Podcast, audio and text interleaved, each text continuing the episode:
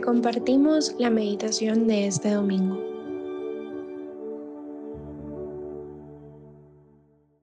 En el nombre del Padre, del Hijo, del Espíritu Santo. Amén.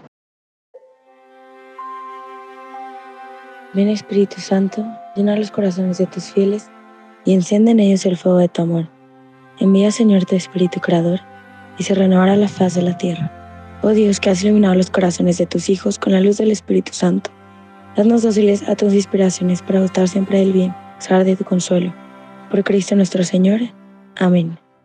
El día de hoy es domingo 22 de octubre y vamos a meditar el Evangelio según San Mateo, capítulo 22, del 15 al 21.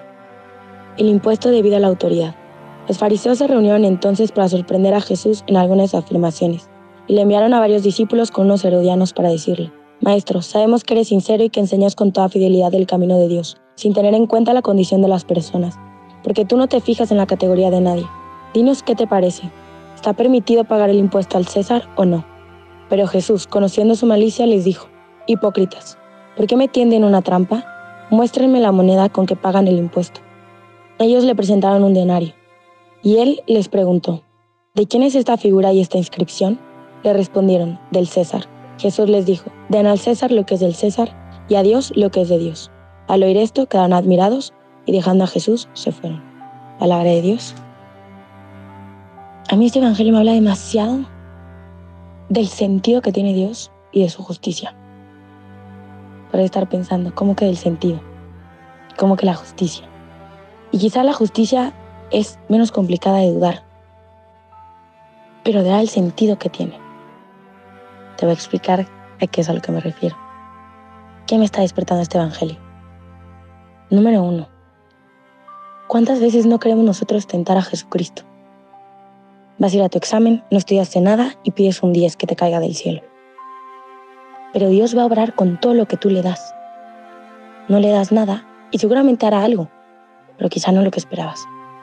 Y muchas veces también lo tentamos sabiendo que la respuesta puede ser no y le decimos, si no me das esto, no voy a creer pensando que como un niño pequeño que exija a sus padres y amenaza con dejar de amar, nos van a dar lo que queremos.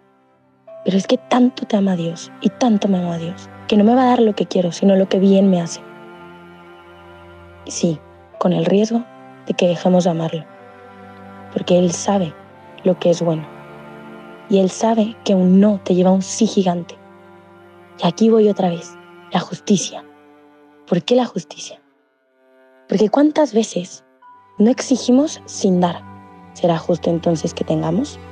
Seguramente por amor nos daría todo. Pero ¿cuántos no deseamos vivir un amor al máximo? Y una historia de amor de locos, de verdad, es solo la que Jesucristo te puede dar.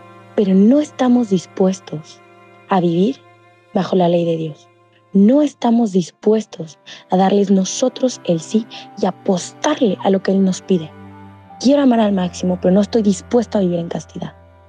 Quiero vivir una historia de amor grandiosa, pero no estoy dispuesto a amar.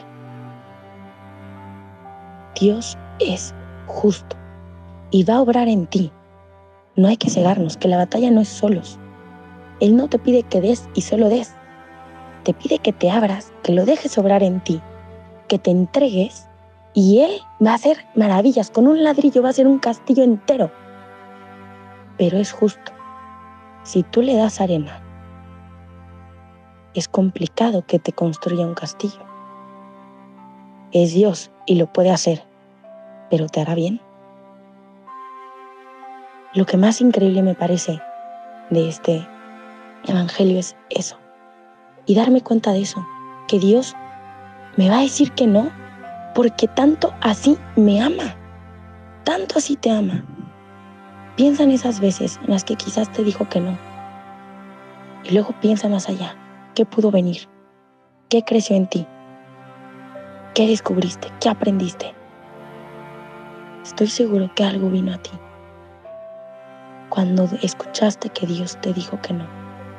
Cuando Dios te negó algo que tú deseabas con todo tu corazón, algo se multiplicó. Piénsalo. ¿Qué fue? Ahora bien, te doy estos pequeños segundos para que lo pienses y también para que lo agradezcas. Dios nos regala una vida preciosa, que muchas veces no viene sin dolor, pero es dolor que viene con fruto. El otro día me preguntaba yo, ¿por qué hacemos tanto sacrificio? ¿Por qué? ¿Cuál es el punto de que suframos? Pero es que el punto no es el sufrimiento, sino es el amor con que estás dispuesto a sufrir. El mismo sufrimiento que vive Jesús una y otra vez cuando tú te enojas y decides dejar de amarlo, porque piensas que Él no te amó cuando te dijo que no. Pero tú estás dispuesto a seguir amando, incluso en el sufrimiento estás dispuesto a sufrir por amor, pues así Jesús. Y mucho más. ¿Te imaginas lo que sucedería si tú le dijeras sí? Piensa ahora, ¿en qué te ha costado decirle que sí? ¿Qué te está dando miedo? ¿Qué te está echando para atrás?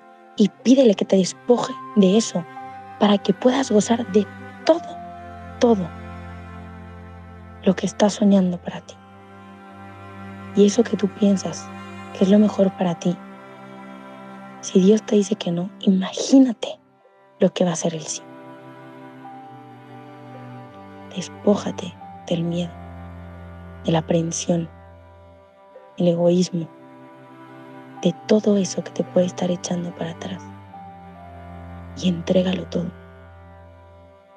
Y vas a ver qué maravillas de tu vida se van a hacer.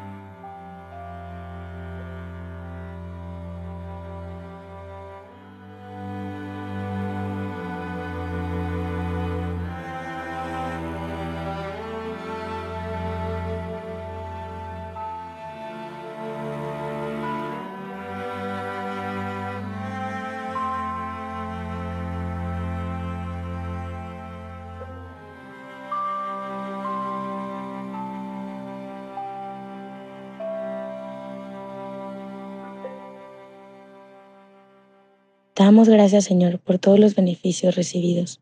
A ti que vives y reinas por los siglos de los siglos. Amén. Cristo Rey nuestro, venga tu reino. Reina de los apóstoles, enséñanos a orar. En el nombre del Padre, del Hijo y del Espíritu Santo. Amén.